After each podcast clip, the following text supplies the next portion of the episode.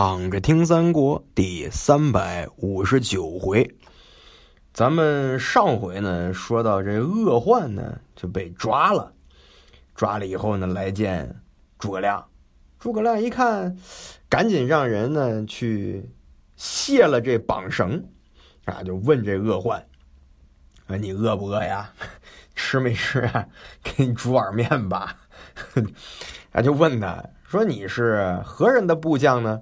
恶焕说：“我呀，我是高定的部将。”诸葛亮说：“嗯，我知道高定他是一个忠义之士啊，只不过呢，现在是被雍凯所迷惑，以致如此。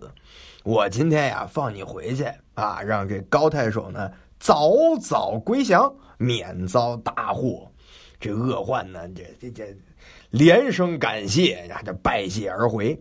回去呢，就见高定，就说这个诸葛亮他这个仁德之心啊，高定呢是感激不已啊。第二天呢，雍凯就来寨子了。那俩人叙礼毕之后呢，雍凯就问了，说这恶患怎么回来的呀？那不是被抓了吗？高定说说诸葛亮以仁义之心放之。这雍凯一下子就明白了。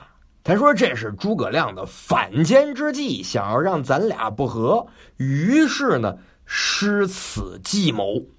高定呢是半信半疑。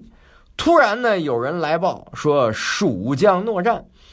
这雍凯呢自己带着三万兵出营，战了没几个回合，这雍凯拨马便走。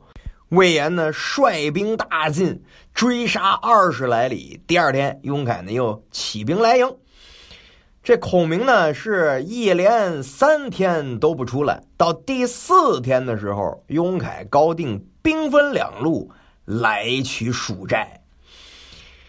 诸葛亮这边呢，让魏延呢两路伺候。啊，果然呢，雍凯、高定是两路来兵，被这伏兵呢是杀伤大半，生擒者无数，都押解到这大寨子里来。雍凯的人，哎。关在一边，高定的人关在另一边，让这军士们之间呀互相谣传，说但凡是高定的人呢，都可以免死；如果是雍凯的人呢，就全都宰了。大家伙呢就都听见了啊，这个呃诸葛亮这边的人呢这么传，然后那些反贼们呢他们也这么听 啊。总之，你这风声放出去呢，那肯定就是。啊，蛊惑人心的呗！啊，过了没一会儿，诸葛亮呢就派人们呢把这雍凯部队的人带到帐前，就问说：“你们是何人的部从？”啊，大家就谎称啊，诈称我们是高定的部下。诸葛亮就说：“哎，行了行了行了，既然是高定的部下，赶紧啊，吃了没啊？饿不饿？给你煮碗面呢。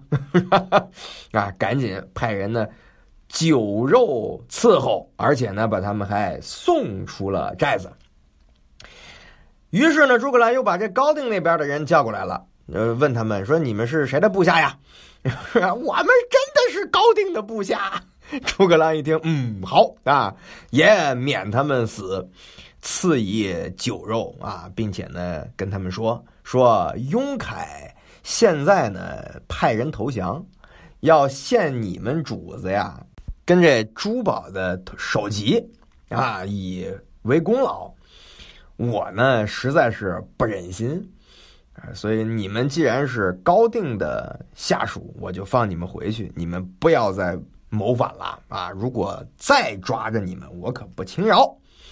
于是呢，大家伙就拜谢而去，回到本寨。看到高定之后呢，就把这事儿都跟高定说了。你看诸葛亮他这个做事的方法是很有分寸的。虽然这些人是反贼，但是这些人呢有可收复之心啊，对吧？他跟你面对吴国的军队，面面对魏国的军队呢还不太一样。这都是自己国家的有生力量，能不杀就不杀，能不宰就不宰，能劝他们投降就赶紧劝他们投降。而且这个做法呢非常的高级，所以我们从这件事上也可以看出来，诸葛亮这个谋略真的不是一般人能比拟的了啊。高定呢知道了这么一回事之后呢，就派人去雍凯的寨中呢探听啊！一一打探消息，雍凯那边的寨子里的人呢，就说说：“哎呀，这个诸葛亮有多好多好啊！”还问我们饿不饿，给我们煮面。于是呢，雍凯的部队呢，就有很多人呢愿意归顺高定。啊，虽然如此呢，高定这心里头呢还是有点不稳妥，又派人呢来孔明的寨中探听虚实。啊，就被这个呃被人给捉住了，捉来就见孔明。孔明呢，就故意把他认作是雍凯的人，较劲帐子就问说：“你元帅约下把这高定跟朱宝二人的脑袋给献上来，怎么就误了日期呢？啊，你这么不精细，怎么能当这个间谍呢？”这军士呢就含糊答应啊。这孔明呢又给他酒肉啊，你饿不饿呀？啊，煮碗面吧。哎，给写了封信，说你把这信交给。雍凯，让他早点下手，免得误事儿。哎，这间谍呢就把这信带着，拜谢而回啊。于是呢，回来都给见了高定，把这诸葛亮给写的信呢，就给高定呈上去了。高定一看这信，是勃然大怒，说：“你看我真心相待，他却要害我，这真是情理难容。”于是呢，就把鄂患呢叫来一块商量。鄂患说：“呀，说诸葛亮这人。”是个仁义之人，咱们要是背叛他呢，恐怕呢咱也没得好啊。咱们谋反作恶都是雍凯的错，所以咱们倒不如呢把他杀了，我们去投靠诸葛亮得了。高定说：“那咱们怎么下手呢？”鄂患说：“你这样，我们呢设一酒宴，派人去请雍凯。如果他没有二心，他一定坦诚而来；如果他不来，那肯定有二心，咱就直接。”宰了他得了。高定一听，那也行啊。这个于是呢，就设宴呢，款待这个雍凯。雍凯呢，他因为昨天听到士兵们那么说，说这个高定的这个好话，所以他又害怕，他又不敢来。